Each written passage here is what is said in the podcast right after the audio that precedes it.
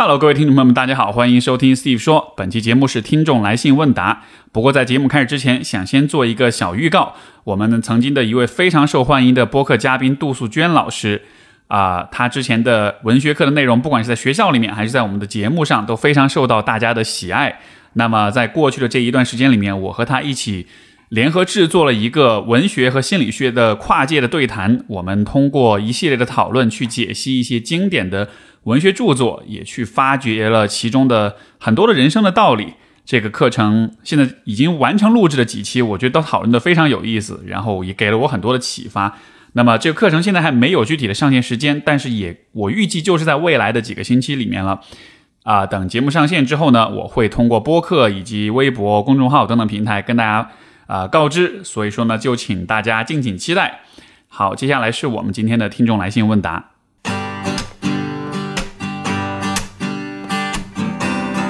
欢迎收听 Steve 说，和我一起拓展意识边界。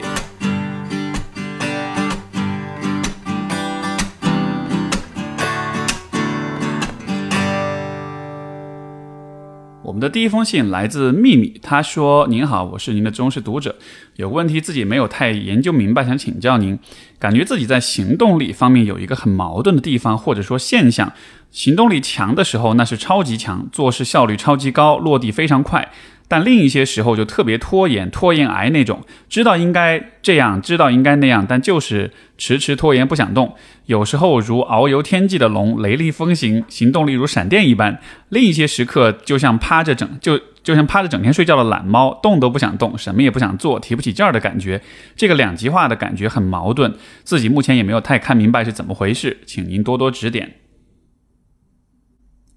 我觉得首先要理解这个问题，我们需要先明白一个有关人的事实，就是人的理性思维其实只是我们在进化过程中，在非常晚的时刻才进化出来的一个功能。也就意味着，我们想象，如果人是一个，比如说是一部智能手机，然后呢，这个手机从刚刚生产出来的时候，里面什么程序、什么 APP 也没有装，然后在这个使用的过程中，你不断的装入各种 APP，然后它的功能就越来越强大，它能完成的。事情也越来越多，对吧？那今天的人类就好像是我们已经装了足够多的 A P P，所以我们变成了今天这样一种很智慧、很理性、很厉害的这样一个生物。但是人在进化的过程中，这个很多的功能的进化是一一步一步逐渐的累加的。从这个角度来说，我们的理性思考能力，包括我们的语言沟通能力，这样的一些现代人的呃功能。它其实是装的非常晚的 A P P，晚到什么程度呢？就是有一些理论会认为，现代人的比如说语言沟通的能力，大约是在十万年前才基本上算进化完整的。而十万年前，相比于几百万年的人类进化史，以及地球这么长时间的呃整个存在的跨度跟周期来说，其实是一个非常短的时间。那么这这意味着什么呢？这意味着。啊，人类作为一个有机的生物，我们在对世界、对环境做出反应的时候，一方面，现代人啊，呃，有智力的现代人会通过理性思考的方式去理解问题，但另一方面，我们体内也会有很多其他的啊一些互动跟感应的一些方式。那这个放在现实生活中就意味着什么呢？我我举一个例子，大家立马就能明白，就是。比如说，假设你是一个单身，然后这个时候你你你家里人给你介绍了一个条件非常，呃好的一个异性，然后呢你去跟他见面，见了面之后你发现他各方面条件确实很好，学历啊、收入啊、工作啊什么的，然后这个时候好像呃是一个很理想的伴侣，对吧？但是这个时候你看了他之后，你会发现对他一点感觉都没有，你会觉得看着这个人会觉得我亲得下去吗？我可能亲不下去，我愿意跟这人过一辈子吗？嗯，不行，我觉得我很抗拒。这个时候，那个亲不下去的感觉，那个很抗拒的感觉，它其实就不来自于你的理性思考，对吧？因为如果这是一个纯理性的决策的话，对方的条件很好的情况之下，你应该做出的结论是，他是一个非常适合的伴侣。但是你对他的感受和你的理性是不一致的，而这个感受是怎么回事呢？就是因为有一些比语言、比理性思考更加原始的一些生理机能正在产生着作用，而这一个部分的作用。啊，它并不是说比语言就一定或者理性思维就一定更加准确，但是也意味着它至少代表了它是有意义的，它是有含义的，它是一些值得我们去关注的一些信号。所以，如果我们把这样一个思路放到呃秘密的这个问题当中，我觉得也是类似的状况，就是当你在做一些事情的时候很有行动力，这样做另外一些事情的时候又很没有行动力。如果我们抛开你对这些事情本身的一种啊理性的一种认识，就是说有些事情你知道你该做，但你不想去做，对吧？这个是你的理性认识。但如果抛开这个部分去想的话，有没有可能你那些让你不想做的事情，你的那种提不起劲儿的反应，它可能也是一种比语言比。啊，理性思维更加原始，或者更或者更加潜意识的一种一种反应呢？它有可能跟你的啊情绪、跟你的行为动机是相关联的。比如，我会猜测，如果你把很有行动力的事儿和不太有行动力的事儿。做一个划分的话，你可能会发现这两类事情它其实是有规律的。有可能那些非常让你有行动力的事情，它所带来的结果，它对你带来的意义，它给你带来的情绪反应，相比于那些你很不想做的事儿，他们之间可能是会有比较清晰的啊一个区别的。所以我是觉得啊，今天我们对于自己的自我认知跟自我的理解，不要完全的拘泥在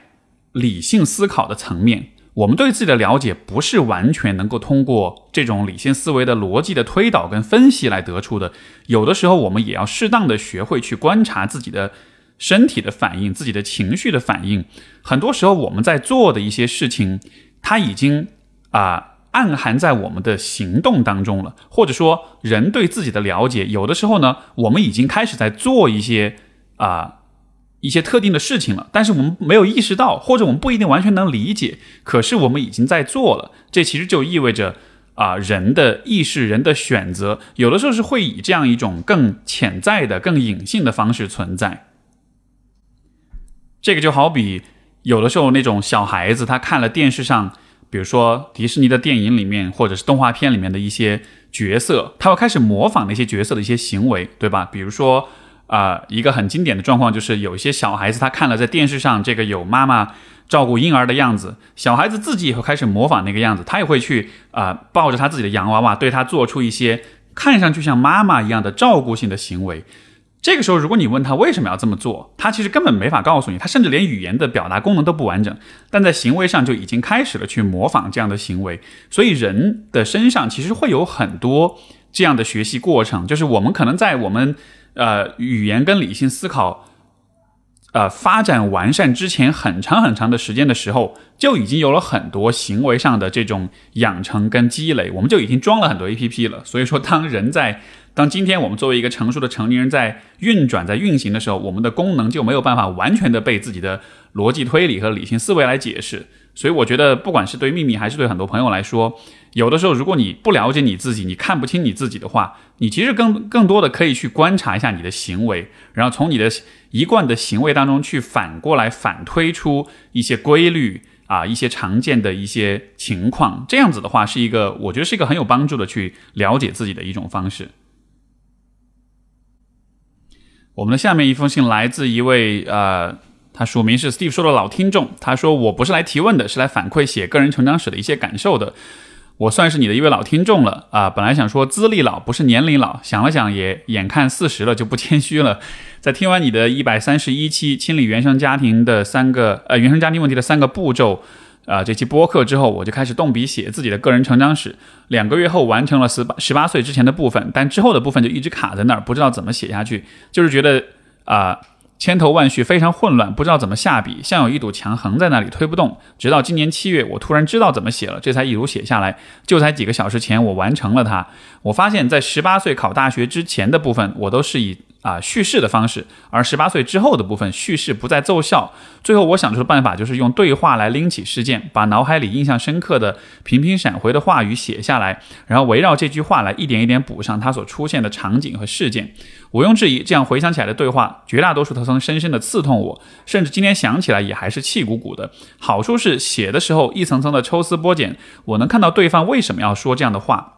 也能看见对方为什么会在茫茫人海中选择对我说出这样的话，我也知道我当时为什么对这样的攻击感到无力。同时，我在写的时候也知道了要怎么骂回去，哈哈！没想到写个人成长史还能练嘴皮子。写的时候身体里有很多情绪在翻涌，一会儿怪父母，一会儿怪老师，一会儿怪朋友，一会儿怪同事、老板，一会儿怪自己。越是啊跟自己亲近，越是感到无法原谅。最难原谅的是父母和自己，因为这些都是陪伴自己时间最长也最有责任的人。要怎么原谅呢？原谅自己比原谅父母更容易吗？或许更难。啊，父母做过的事情都已成为历史，无法修改重来。而我面眼面对眼下这个烂摊子，负有百分之一百的责任。我必须拿出更多的勇气和力量，来让自己的生活发生改变。在和亲爹进行老爸十问之前，我曾在微博问你：万一跟老爸聊完，他羞愧万分，要自行了结怎么办？你回复我说：只要让他知道你的用意是想要和他拉近距离，是想要建立好的关系就行。看到你的回复，我突然意识到，我并不想和他拉近距离，也并不想和他建立好的关系，我只想让他感到难受。如果能让他羞愧万分，啊。呃羞愧难当，懊恼万分，痛哭流涕，我就太开心了。我不相信那个一辈子顽固自大、死要面子的老父亲会经过十问就变成一个啊尊重他人、真诚有礼的人。事实上，他的确也没给我什么惊喜，还是在为自己辩护。当然，在辩护中，我也听到了他之所以对我那么高要求的原因。那次谈话之后，我觉得我好像也不必那么纠结于此。他七十好几的人了，要说吃过的亏或者积攒的人生智慧一大把了。要是能改。啊，或者有必要改，他肯定早就改了，用不着我这个小辈在他年近八十的时候突然跳出来要帮助他成长。我自个儿还是泥菩萨呢，这样想也算是自我解放，放下一些包袱、一些责任和一些不切实际的要求，把焦点放在自己身上。写到这里，我才发现三个步骤我已经完成了两个，啊，但我们就不需要老妈十问了吗？啊，你当然需要，可以有啊。至于第三个，我得回去再听听，时间久远记不得了。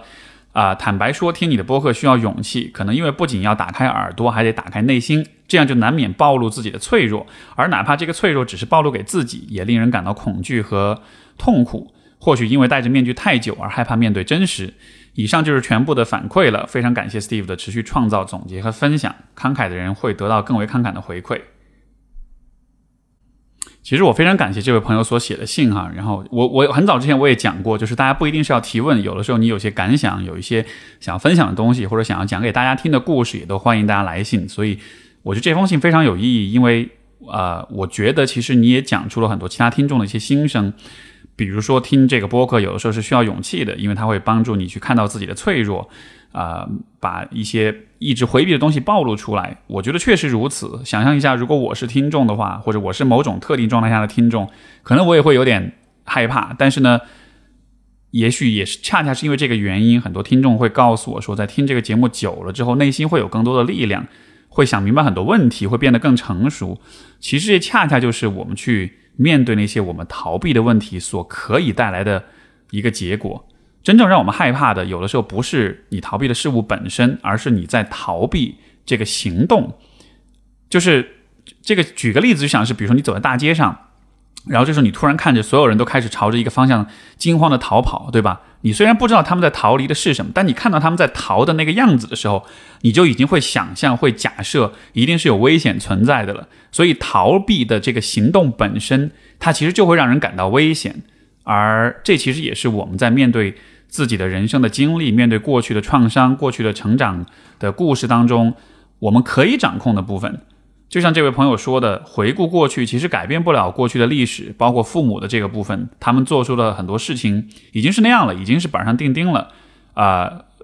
包括在咨询当中，其实这也是来来访者会问我的问题，就是这一切都已经发生了，但是我们为什么一定还要去回顾这一切呢？这个地方很有趣的一点就是啊。人们会假设回忆一定是真实的，可是问题就在于，在咨询当中经常会发生的事情，就是来访者会跟我讲他的一个事情、一个回忆。他讲完这个回忆之后，我们会对这件事情做一个讨论。讨论完了之后，他会发现他对这件事情的回忆会有一个不同的理解。你看，比如说这位来信的朋友所讲的，就是他去讲他跟父母或者他跟其他人的很多对话，呃。在他记忆中，这个对话是一个特定的样子，深深的刺痛，然后想起来也气鼓鼓的。但是在写的时候，在回顾的时候，一层层的抽丝剥茧，比如说，就能看到对方为什么要这么说话了，就能看到对方为什么要选择对自己有这样的反应了，对吧？比如说小时候父母跟你说过一些很强势的、很很抨击的、很批判你的话，所以你的回忆当中呢，你虽然记得父母说了什么，但是。因为是站在孩子的角度，所以你其实是对于孩子，呃，你对于父母的，比如他们的动机、他们的想法是不了解的，啊，比如说你的父母他们关系不好，他们刚吵了架，这个时候你妈反过来批评你说，要不是因为你，我们俩早就离婚了。那么你在记得这句话的同时，你可能也记下了当时你听到这句话的时候的感受，对吧？作为一个孩子，你怎么理解这句话呢？那一定就是我的错，因为你没有办法作为小孩子，你没有办法理解父母在他们的婚姻关系当中经历着怎样的痛苦，而他在说你妈在说这些话的时候，可能又是因为他是需要通过这种方式去发泄这个情绪。甚至说需需要在你这里寻求一些情感上的一些理解跟支持，对吧？这个部分的角度是我们在小时候听这句话的时候所不具有的。所以，当你在小时候听了这些话，你记住了这是你妈在怪你，以及你是父母婚姻不幸福的原因。长大了之后，我们有机会再把这个对话重新梳理一遍，包括把你父母的关系梳理一遍。我们站在成年人的角度，尤其是当你谈了恋爱之后，你知道了亲密关系多么难，然后这个时候你再去理解你父母，你就会知道说，哦，他们真的很不开心。然后我妈真的很孤立，她真的不知道跟谁说，她只能把情绪发泄在我这里，因为好像我是她唯一亲近的，能够能够愿意去聆听她、愿意去支持她的人。所以她跟我说这个话，可能不是对我说的，她可能只是在表达她自己的绝望而已。你看，通过这样的讨论之后，你就会发现，你对这个对话的记忆，虽然他说的话是一模一样的，但是你对他的理解，你对他的认识是完全不一样了，对吧？那在这样的情况之下，到底是之前的那个回忆更真实，还是这个更新之后的回忆更真实呢？这就是一个非常有趣的问题了。所以我是觉得，我们永远不要假设我们对于过去事情的回忆一定都是百分之百真实的。实际上，回忆当中有很多很多非常主观的东西，而。我认为去处理所有的不开心的、创伤性的回忆，啊，一个统一的思路都是用我们的节目的这个口号来说，就是要拓展意识的边界，就是你要对这件事情有充更充分的、更完整的理解。这样子的话，你才能真正的还原所有的这些回忆，它到底都意味着什么？它背后的很复杂的那些动机跟情绪到底是什么？所以这也是啊，做这个个人成长史的梳理，包括做老爸十问这样的一些练习可以实现的功能。然后我觉得你还讲了一个很重要的点，就是当你意识到说你其实并不想跟你爸亲近，然后也不想再去期望他要去改、要去成长，啊，这样想也算是一种自我解放、放下包袱跟不切实际的要求。其实我觉得这也是一个呃非常重要的里程碑。我也觉得在很多人的人生当中，在跟父母的关系里，其实都会有这样的一个跨越，就是小的时候我们对于父母会有很多的美好的期待。因为站在小孩子的角度，你确实是希望你的父母是完美的，是非常美好的，因为那也就意味着你自己会有很幸福的人生，对吧？可是呢，站在小孩子的角度，我们却没有办法理解，就是人的局限性、人的脆弱性，以及环境的各种各样的局限、各种各样的无奈，成年人世界当中各种各样不可无可奈何的现实，这些部分我们在小的时候是不理解的，所以我们对于父母会有一个非常单纯的想象，就是他是完美，他是无所不能的。但是在我们长大了之后，当我们自己更加了解有关人性、有关这个世界的复杂、有关历史、跟文化、跟政治对于人的所有这些影响之后，你再反过来看你父母的话，像我自己也是一模一样的经历，就是你就会发现说，我不光不会期待父母是完美的，我反而会觉得你们做到这一步其实真的还蛮不容易的，因为你会发现说，其实啊，很多时候人在一个特定的无可奈何的一个情况之下的话。他无论如何还是会选择用他所知道的最好的方式去面对这一切的。呃，当然少数人会破罐破摔，但是大多数人，他们其实都已经是在自己所处的那个环境当中尽力了。当你能够有这样的一种了解了之后，你确实就能够放下对父母的那种完美的期待。因为我觉得很多时候我们跟父母之间的冲突，其实都是因为我们期望他们是一个特定的样子，而且可能是一个很完美的样子。啊，尤其是今天的很多年轻人读了很多心理学的东西，有了很多更强的自我意识，有了更多的知识，你反过来就有可能把这一个部分的呃知识当做是一种批判的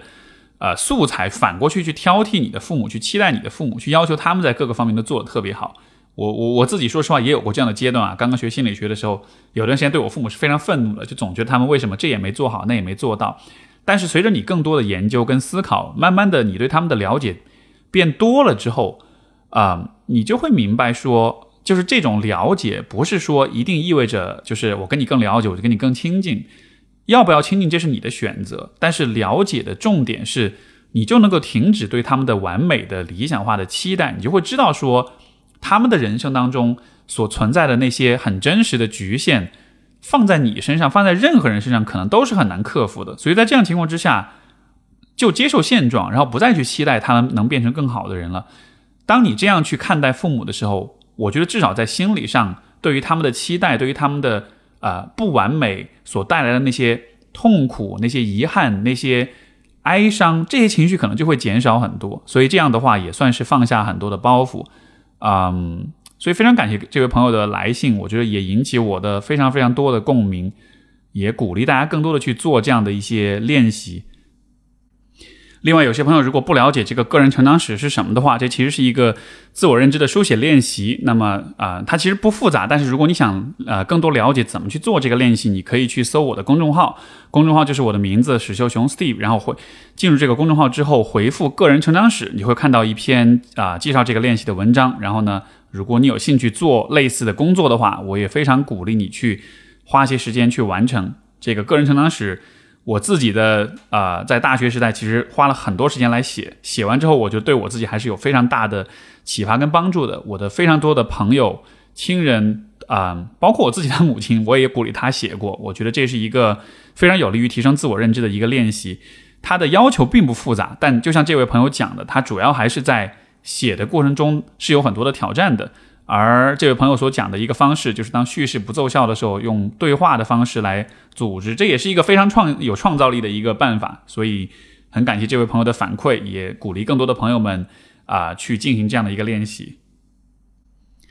啊，我们的下一封信来自柠檬，他说：“我的爸爸去世有一年了，我以为对我没有太多影响，可当我和妈妈，呃。”啊，括号脾气易怒是不讲道理，经常骂我和我爸。括号完之间的矛盾越来越明显，我意识到其实是有影响我的。啊，爸爸在的时候，我可以躲在他身后，有一个人一起被骂，而且爸爸会乐呵呵说不用理妈妈，然后心里好受了。啊，现在我没有可以躲在身后的人了，然后赶紧到自己房间打开音乐，声音放到最大，告诉自己不是我的错，不是我的错，然后又一次哭了。有个刚上学的弟弟也会被指责，像对待我那样。啊，吃的坏，吃的坏了，杯子碎了是我们的问题，甚至对于爸爸去世都怪在弟弟爱哭身上，而且不止一次。我对弟弟也有不耐烦，拿他出气的时候，啊，我跟弟弟讲道理他不听，而且他有玩具，啊，他用玩具扔我打我的行为，我也忍过好几次，然后打他屁股，打完之后又心疼他，怪自己怎么那么贱，不用远不用离，远离他就好了。我知道性格里有受妈妈的影响，对待弟弟就像是自己成了施虐者一样。呃，也是受影响吧，特别想找带给自己安全感的东西，或者是肯定关心自己的人。因为我买了吃的穿的，妈妈会说有什么用，不挣钱还花钱，买的不好之类的。没有打扫家务会说，啊打扫呃呃也会说，但是打扫了却没被夸过。其实现在挺希望被他肯定的，但又觉得没必要委屈自己像个宠物一样讨好他。然后翻到一些有关心理的书和电台啊，然后想大学学习心理是带着一点想通过学习心理知识解决自己难过纠结的想法。其实也有除了心理学啊，自己没有找到其他感兴趣专业，并且能帮到一些人，是个隐藏的话痨的原因。我挺敏感的，有些木讷内向，像我爸，受委屈的时候觉得是在讨好周围的人啊，会偷偷的哭，假装乐观，在意害怕别人的眼光，成绩不好也会伤心。父母没有提过成绩的要求，觉得愧疚。我确实不太满意自己这些性格，可是啊，可就可就是让他们让我被亲戚夸过，懂事、学习上进。由此看来，我还挺在乎别人的肯定的。啊，爸爸去世之后，啊，现在有了一个喜欢的男生，他会鼓励我好好学习，跟我讲社会确实有阴暗面，但是更啊，但更有向上的一面一面之类的话。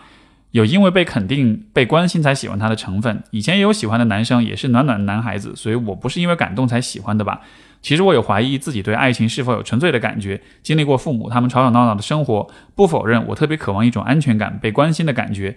而这些类似感动了吧？可感动又不算爱情。前面的呃经历也和身边一些朋友提过，不敢说太多，后悔自己过于暴露内心的想法，被身边人伤到啊，这些也挺多了。再次谢谢您。哦，然后柠檬在呃开头也有提到自己是一个准高三的女学生，所以是个很年轻的朋友。然后呢，呃，也是巧合哈。其实你看我们前面的信当中，我觉得已经讲到了这一点啊，就是我们在小的时候，在比较年轻的时候，对于很多事情的看法跟理解，其实是有很多的局限的。但是呢，啊，随着我们的思考，其实是有可能拓展对很多事情的认识的。这个地方，我觉得在你身上其实也有一个非常。我觉得非常有趣的一个例子。你讲到今天的你的性格，其实跟你妈会有点像，包括对你弟弟也会是有点会打他呀，会什么。同时你也会想到说，好像自己其实是也是挺没有安全感的，然后很渴望被别人肯定，而这个也会反过来让你就是在情绪上好像是这样一种比较波动的一种状态。所以我其实会有这样的一种猜想，就是既然你和你说你和你妈会变得有点像，也会打你弟弟啊什么的，那有没有可能？你所感到的那种不安全的感觉，那种不被肯定的感觉，啊，也许这也是你妈妈心里面的感受。就是因为我理解，站在孩子的角度，当你看你妈那个样子的时候，你是很容易把她妖魔化的，对吧？就像我小时候，我爸打我的时候，我也会把她妖魔化，我也会想她是多么邪恶的一个人，我是多么的恨她，多么的讨厌她。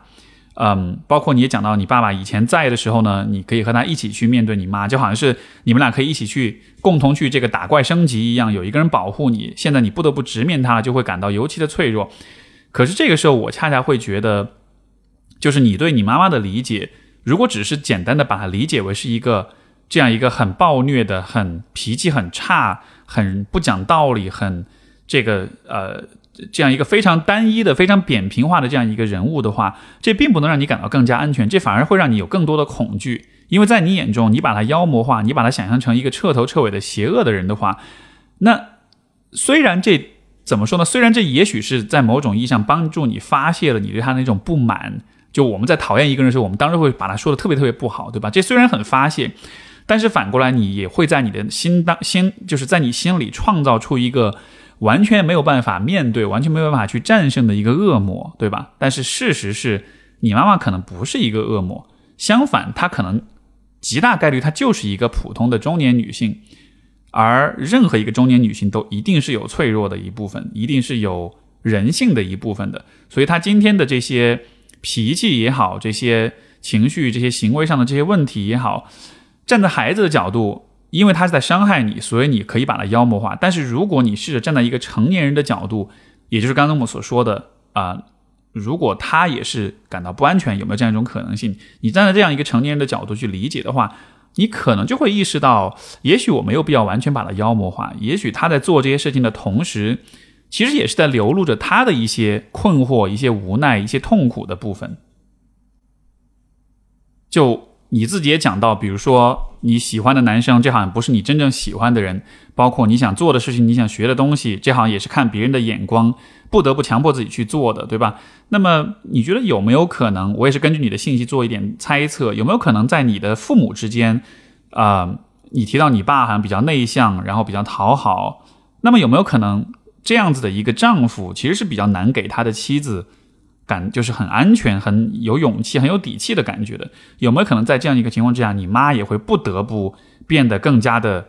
这个脾气易怒，或者更有攻击性？因为这好像是靠不了老公的话，就只能靠自己，就有点像是他们俩的角色就反串了，她变成了那个老公的角色，你爸反而变成那个有点像是妈妈的那个角色。但是这样的一种角色转变，也许不是你妈妈想要的，也许当初她结婚的时候，可能他也是带着很美好的期待跟想象的。但是到了后来，会慢慢的发现，这可能就是人生无奈的一种安排。那这当然只是我的一种脑补跟推测，但是我的重点就是在于，或许我们可以试着站在更加成年人的角度，去看到这种关系背后的复杂性，从而的话就会理解，虽然啊，作为孩子我们会本能的讨厌对我们粗暴的那个家长，但是反过来，粗暴不意味着邪恶，粗暴的背后也有着很多成年人的无奈，所以。呃，也许这是一个突破的角度，也许这是一个可以改变你对你妈妈认识，甚至改变跟她关系的一个视角吧。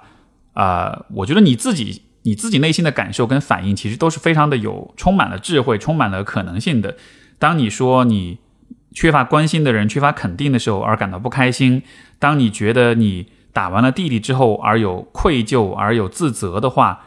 那么很有可能你妈妈也会有类似的感受，而。你或许也可以去跟他聊这些事情，比如说，你也可以去问他，是不是其实你也挺希望有人关心你，你也挺希望有人肯定你的，是不是？其实每次你对我们脾气不好了之后，反过来你还是会后悔、会自责、会觉得我怎么变成了这样一个妈妈？如果你能用这样的方式跟他交流的话，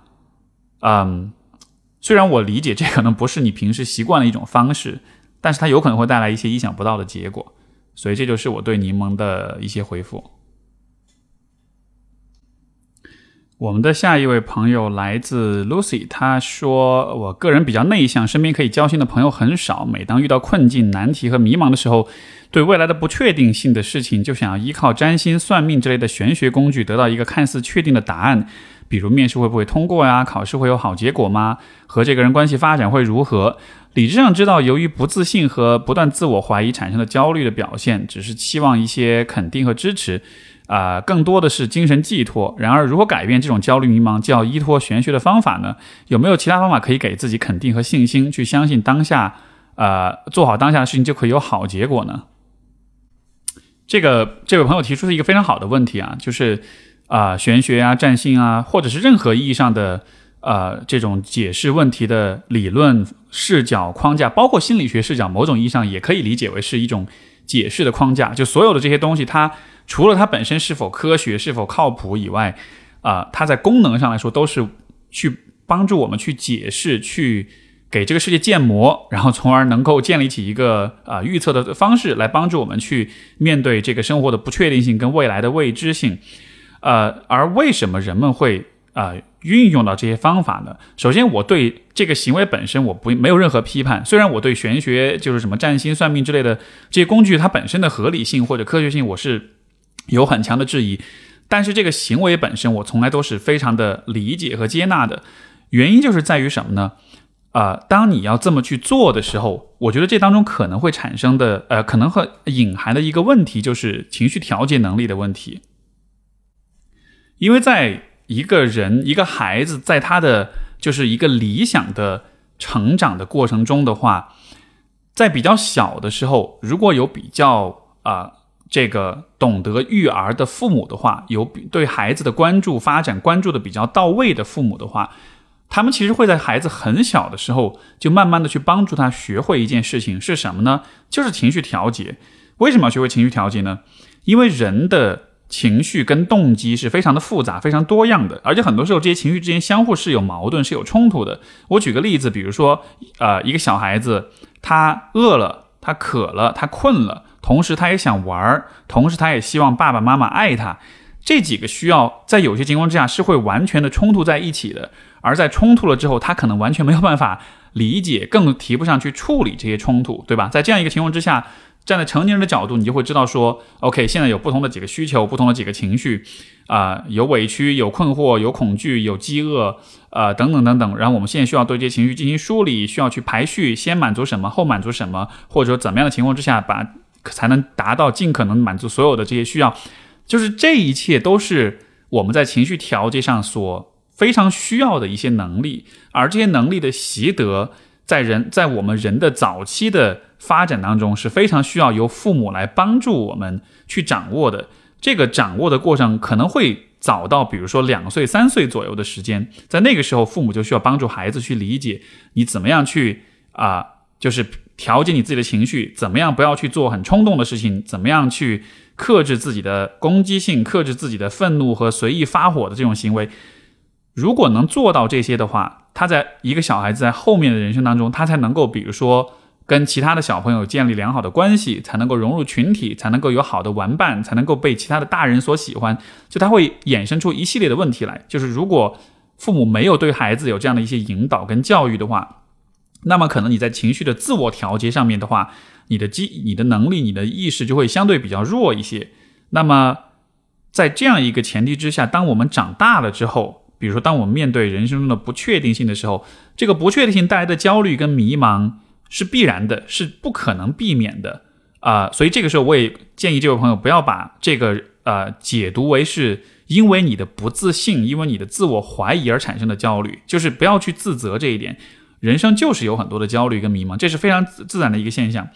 但是在面对这样的一种焦虑跟迷茫的时候，每一个人所具有的这种情绪调节的能力和问题解决能力，他的水平是不一样的。如果一个人有了比较丰富的一些情绪调节能力，啊，那么他可能就会比较好的去通过自己的一些方式去去解决。如果比如说他不太有啊，假设比如说啊比较成型的世界观，比较好的去分析问题的能力，去理解问题的能力的话。那么这个时候，他可能就会需要依赖于啊，占星也好，算命也好，这样的一些玄学的工具，或者说有的时候你的你面对焦虑的时候，你可能没有其他的一些好的方法去降低这个焦虑，那么你也有可能通过呃这种占星算命这样的方式去给自己一个解释，用这个解释去让自己安心，让自己的那个情绪下去。所以当我看到一个人去呃去算命也好，去占星也好的时候，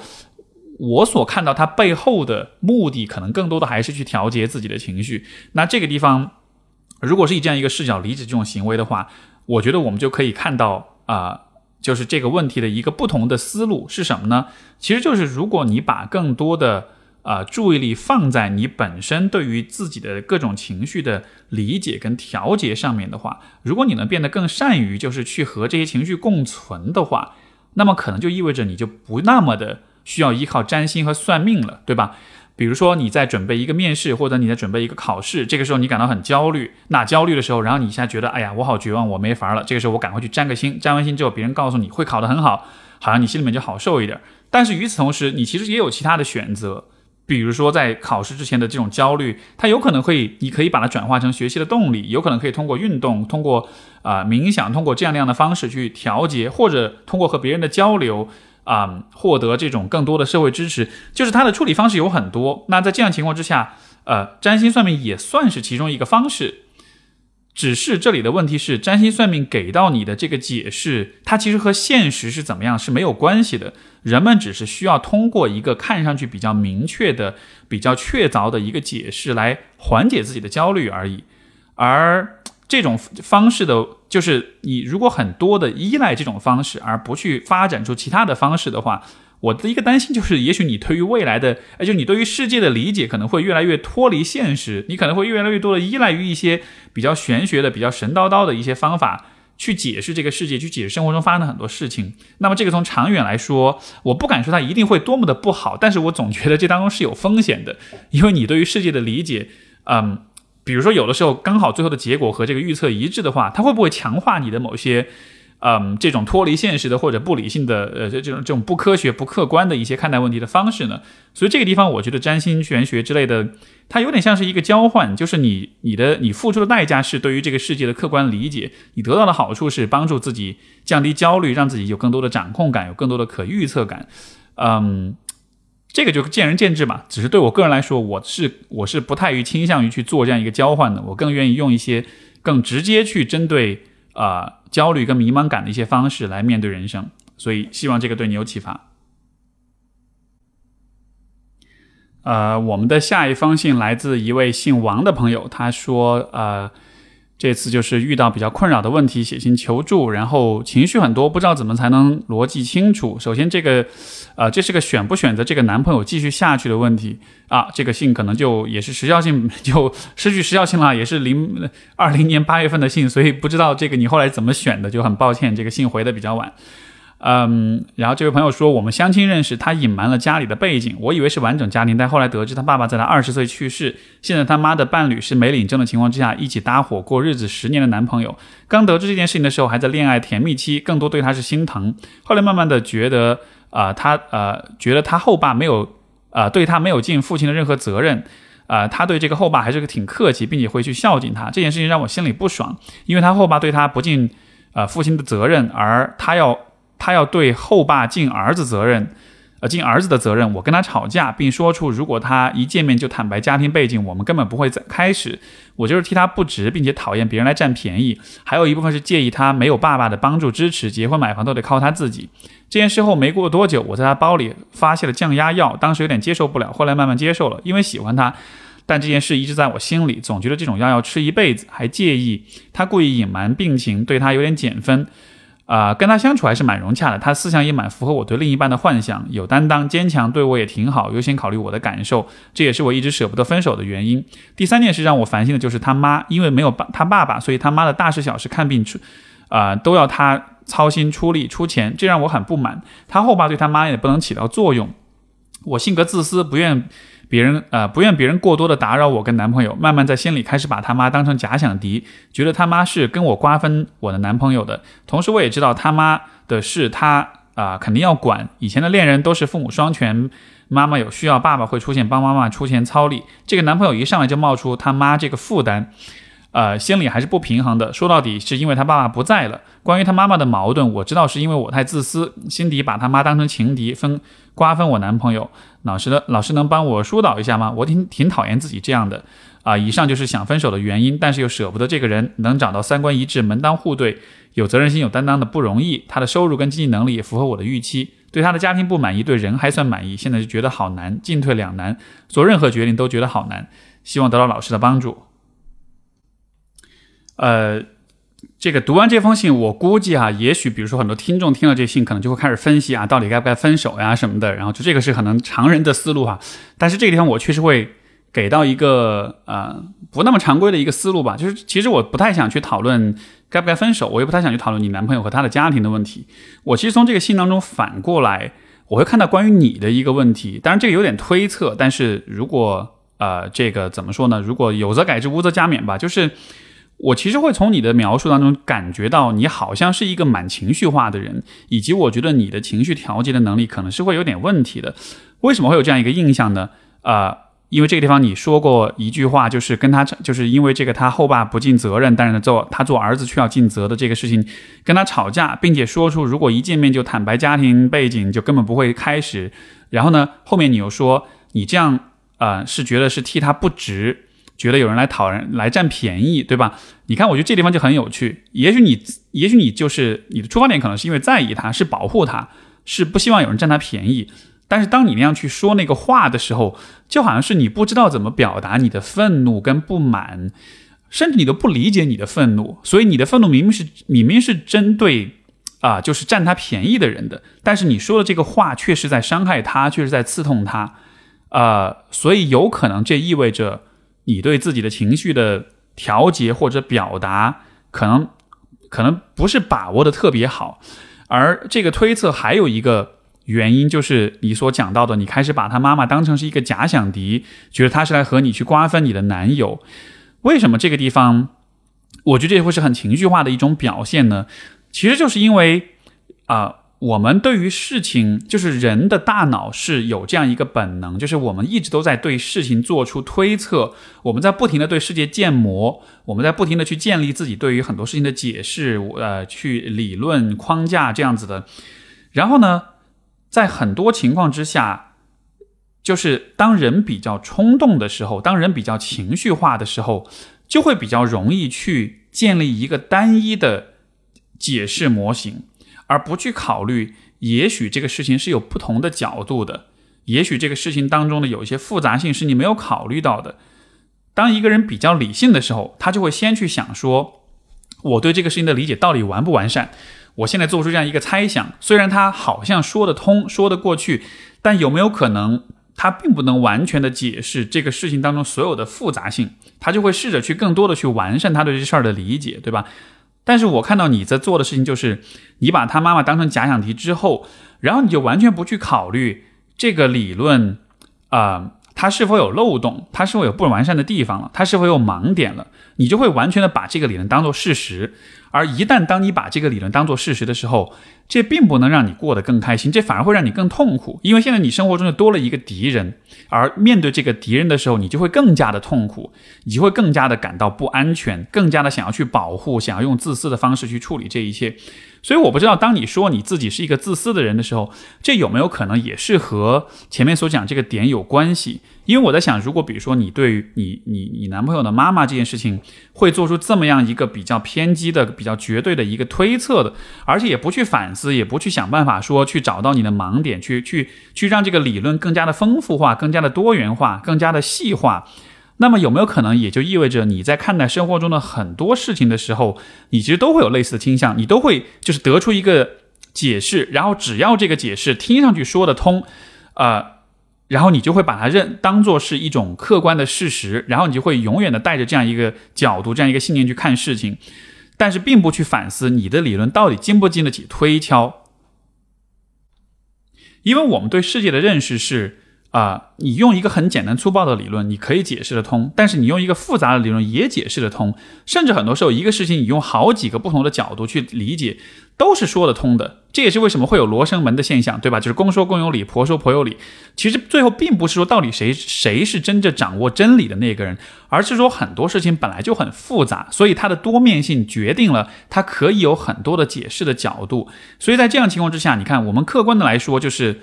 啊，把他的妈妈当中假想敌这样一个方式，我就会觉得这样一个行为可能是不那么，可能是一个比较非理性的行为。因为就像我说，如果你是真的非理性的话，你会去寻求不止一种解释，你会真正想要做的是去是是去搞清楚真相是什么，是去找到这个事情的出路是什么，而不是沉浸在自己的那种假想敌的幻想当中。所以我是从你的表达当中做这样一种推测，就是我在因为我在一边的读，我也一边在思考，在观察你的认知方式，你看问题的方式，那么我就会得出这样一个结论。所以也许这个状况，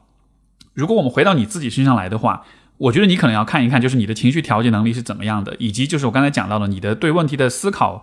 的能力，是不是你会比较容易满足于一些比较比较模糊，但看上去好像又说得通的一些道理？是不是这些道理虽然它让你。好像是对这个事情的真相有了一个了解，但是反过来，这些道理会不会也成为你心中更大的负担？它也会让你更加的不安全，它也会老是让你觉得别人是要来伤害你，别人是要来跟你抢夺一些东西，所以才让你变得这么的自私，才让你就是这么的有这种保护欲。而当你在这样一种状态之下的时候，这个状况可能是会阻碍你的。就像这个关系，其实他是一个各方面都满足你要求的人，甚至说，在我看来，我觉得。能遇到这样一个人是很是很难得的，对吧？你看，即使已经是这样的一个外在条件了，但是因为你的那种去看待问题的那种方式，让你进入到一个你无法通过自省来啊化解的这样一个敌对想象之后，你其实就会失去很多东西，包括这段关系可能也是代价。所以我是觉得这个状况可能最终的出路不在于。男朋友是怎么样的，也不在于他的家庭是怎么样的，甚至我会觉得那些部分，他就是生活的一部分，他就是这个婚姻的一部分。换了别的人来面对这个关系，说不定他就不会是个问题。但我觉得真正的问题是你需要回到你自己身上，看看你自己是怎么看待很多很多事情，看看你自己的思维方式是怎么样把你自己给啊弄弄到坑里去的吧。呃，下一位朋友啊，是一位匿名的朋友，然后他是在讲他分享了自己的故事。他说：“当我写信给你，我和父母的关系已经经历了很多，到了焦灼状态，和很多重男轻女家庭配置一样。我有一个没出息的妈宝男弟弟。我双九八五硕士啊，央企工作辞职后进入教育行业。我毕业后几个月开始被我妈逼着帮我弟解决问题。第一次帮呃帮了，第二次拒绝，遭到我妈的贬低和诅咒。我一开始冷处理，但后面硬碰硬。期间我辞职，因为职业规划、个人抗压能力等，辞职前已经出现了失眠和甚至啊甚至是心态失调。辞职期间我情绪还是依然，开始看国外心理学的书，一边准备教师考试。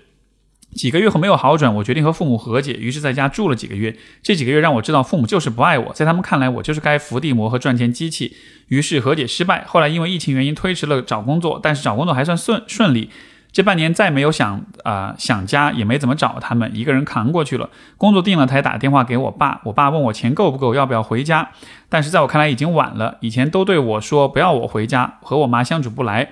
啊，因为我妈逼着我当伏地魔，她甚至说过你妈就是偏爱啊，就是我爸就是爸，甚至说过你你妈就是偏爱你弟，言下之意就是你妈给你脸色，你就要受着。其实我差不多走出来了，对他没有任何期待，只是想离得远远的。但是偶尔会想，我为什么要经历这些，觉得很伤心。我工作了，他们还敢这么对我。那小时候我还没有赚钱能力时，我妈对我更差，很多威胁和暴怒，很心疼那个自己。这就是我的故事。呃。这样的故事听完确实觉得很无奈哈。那，呃，我想我能贡献的角度啊，也许有两点。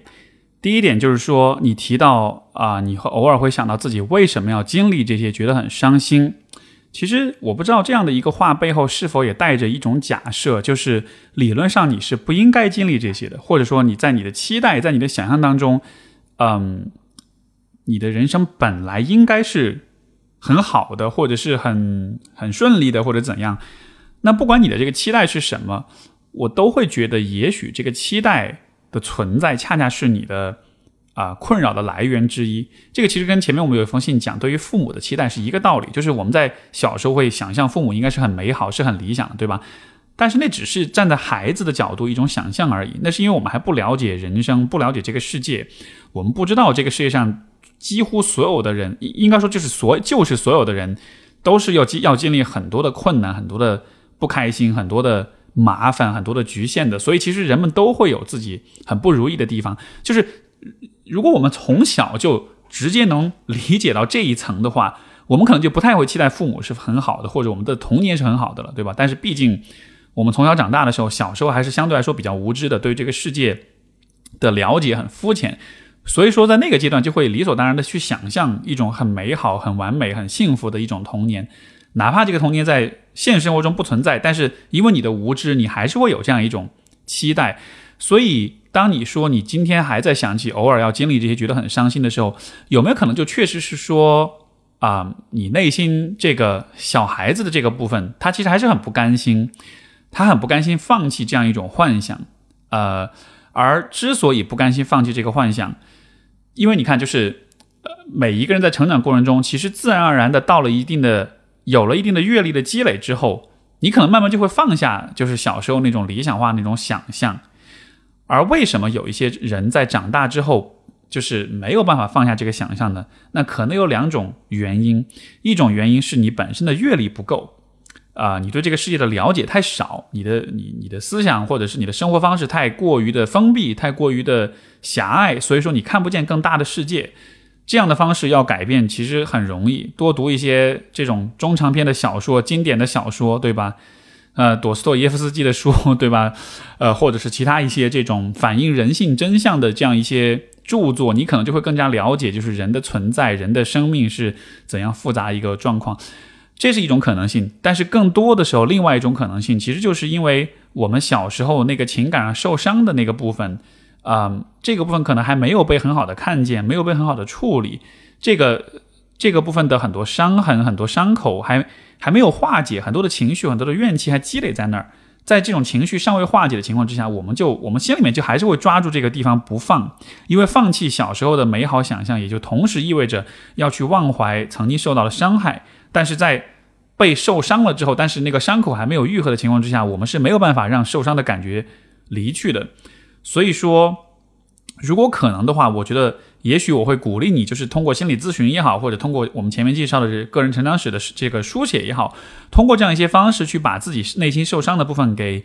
呃给化解、给梳理清楚。当你的情绪啊相对来说化解了之后，也许你对于自己、对于自己的人生。啊，可能也就不会有那么多的啊一些这种放不下的这样一些不切实际的期待了。也许你会看见说，其实你就是运气不好，其实你就是不小心投胎投了到投到这个家庭里，然后你身上所经历的这一切不幸，真的就只是运气不好而已。但是呢，它同时也和你没有任何关系，它不是你导致的，然后你也不需要为此负责，你也不需要为此而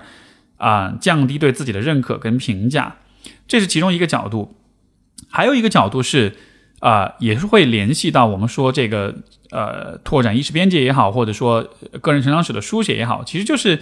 我觉得当你看待你妈妈这个角色的时候，你其实还是会比较站在一个孩子的角度去看，对吧？那孩子角度看到是什么呢？第一，他对我很凶、很贬低、很诅咒；第二，他把我当伏地魔，然后这个不爱我，更爱弟弟啊。然后你对于他不爱你，他偏爱你弟这件事情是非常介意、非常在乎的。所以你看，当你看这些事情的时候，你依然还是站在一个孩子的角度去看。那我不是说这个角度不对，但我只是说，如果要让自己摆脱这样一些情绪上的这些困扰的话，嗯，除了去看见你自己受伤那个部分以外，也许还有一个视角，其实就是你一直都是把你妈当做一个母亲来看待的，你没有把她当做一个女人来看过。包括你可能也没有把她当做一个女儿来看过，或者说一个小女孩来看过。如果你能在不同的视角去理解你妈这样一个人，并且去想象一下她要经历过什么样一些事情才会变成今天她这个样子，那么也许你对她的了解会更多一些。这个就好比是有一天想象你变成了这样的人，那么在今天的你和那个时候那个很像你妈那样的一个人之间，你觉得会需要经历些什么事情，对吧？这么想想看，会不会觉得也许他的命运其实还蛮悲惨的？因为每一个人在最开始的时候，我们假设他曾经有过很单纯、很很善良、很这个温柔的这个阶段，可能在一开始他都是带着这样的心态在生活，嗯，带着这样的心态去恋爱、去结婚、去生孩子，对吧？可能每一个妈妈也都是希望跟自己的女儿是亲近的，但是也许他曾经真的是这样的一个人，但是他今天变成变成了现在这个样子，他跟他的女儿完全的不亲近，然后呢，也把这个家庭经营的非常的。家庭关系经营的非常失败，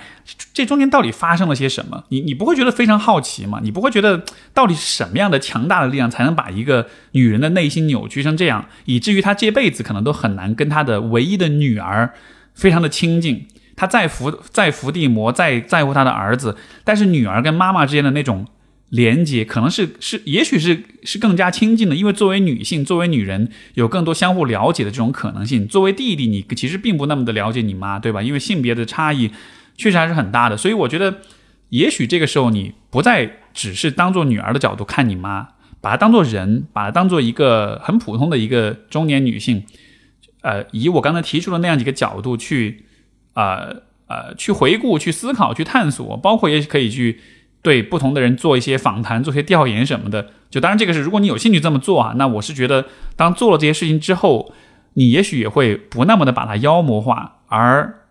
反过来你自己也可能就不会带有更那么强的那种怨气跟那种不满，说不定还会对他有更多一些的同情，嗯，这种同情不一定意味着你就一定要跟他亲近，但是我觉得这么做。的根本目的还是让你自己心里好受一些，因为我们怎么看待别人，我们怎么看待世界，这个反过来就是看待方法得出来的情绪的后果都是由我们自己来承担的。所以这个地方我们的重点是调节你的看待问题的方式，从而你自己在情绪上承担的后果也可以有所变化。